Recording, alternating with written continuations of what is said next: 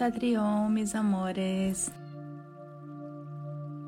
A veces las personas creen que las parejas no tienen que ver con los vínculos primeros.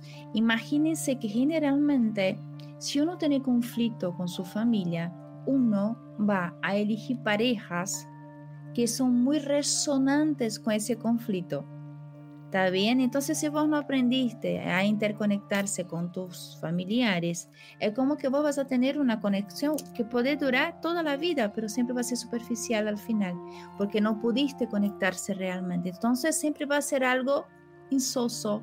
Puedes tener momentos de felicidad o momentos de alegría en contexto familiar, pero no vas a sentir esa sensación de felicidad más allá de la forma plena más allá de lo que pase.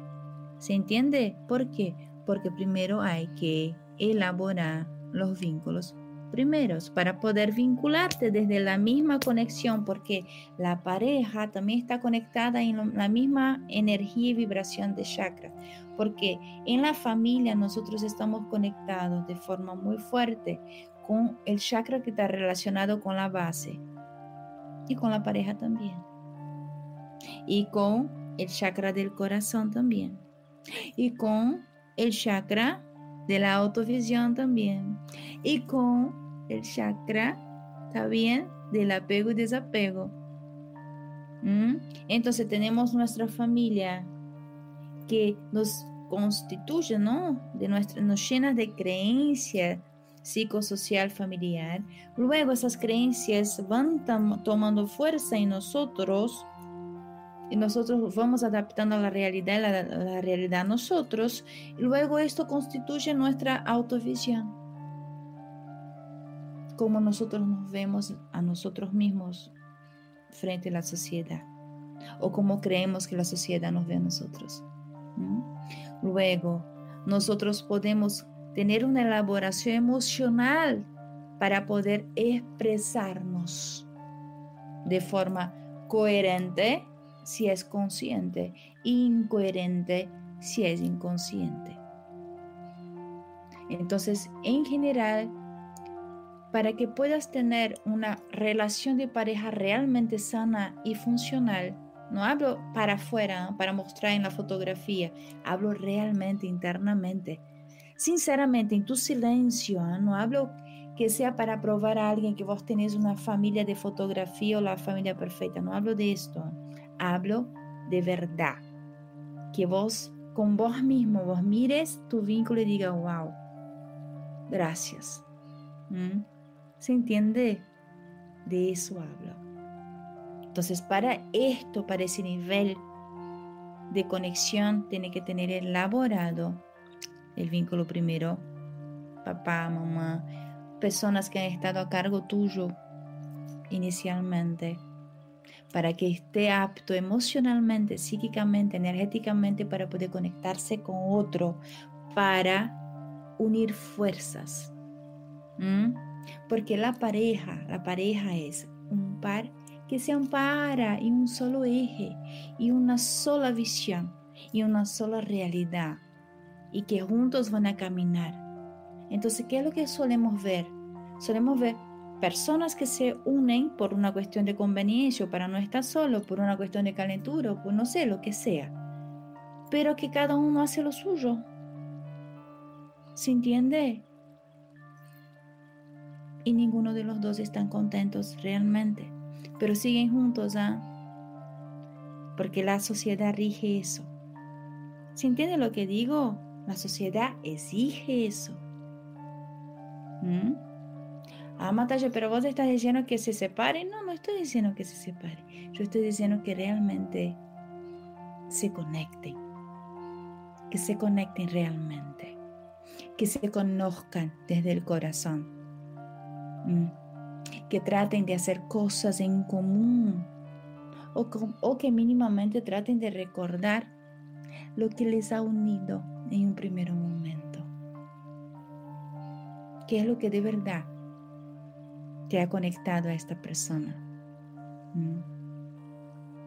Allá en el fondo de tu corazón, eso todavía es presente. Mm. que vos tengas elaborado, tengo mucho calor ahora, que vos tengas elaborado los vínculos eh, familiares, no quiere decir que no vayan a tener conflicto o pensamientos, ¿está bien? Que sean contradictorios entre sí. No quiere decir tampoco que tener conexión con una pareja, que eso les va a hacer que no tengan discusión. ¿Se entiende? No tiene que ver con eso. Es que dos seres diferentes pueden respetarse en sus diferencias, pueden discutir las diferencias y pueden seguirse amando más allá de ellas. Que puedan ver sus diferencias como complementarias, como algo que te va a hacer más fuerte y no que te va a cargar o pesar. Porque la diferencia de la pareja está para fortalecernos y no para debilitarnos o para despersonificarnos. Porque ¿qué es lo que pasa ahí? La mayoría de las personas creen que las parejas perfectas son mellizas a nivel de carácter y personalidad. Y no necesariamente, puede pasar eso, sí, pero no necesariamente tiene que ser así. ¿Mm? ¿Por qué? Porque somos diferentes, por más semejantes que seamos, somos diferentes. Y es perfecto que seamos diferentes. Es perfecto eso. ¿Mm? ¿Por qué? Porque solamente siendo diferentes podemos complementarnos. ¿Se entiende? Podemos tener un eje que nos conecte, que nos sostenga a ambos.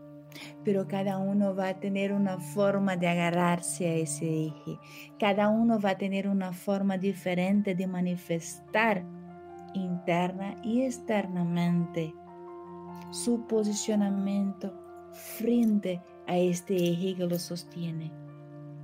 Y respetarse en sus diferencias.